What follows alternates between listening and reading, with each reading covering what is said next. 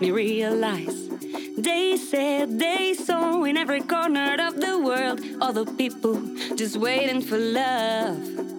What a difference would it make if we didn't make the same mistakes over and over and over again? But if you believe there's so much for you to see, you will always find the key to be free. free.